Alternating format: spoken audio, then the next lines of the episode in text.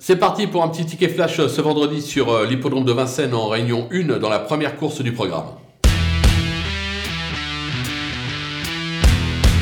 Dans cette épreuve, on va tenter euh, un trotteur, ou plutôt une trotteuse, euh, qui va devoir euh, rendre les maîtres. C'est le numéro 12, Emerald de, Bay, qui vaut beaucoup mieux que sa récente disqualification. Elle a montré tout au long de l'hiver qu'elle avait largement la pointure en intello. Franck Nivard s'est en tiré la quintessence. Il n'y aura pas cher, on va pas se le cacher, il n'y aura pas 15 contre 1. maintenant, même à 4, 5 contre 1, je pense que ça vaut le coup de la tenter simplement gagnante.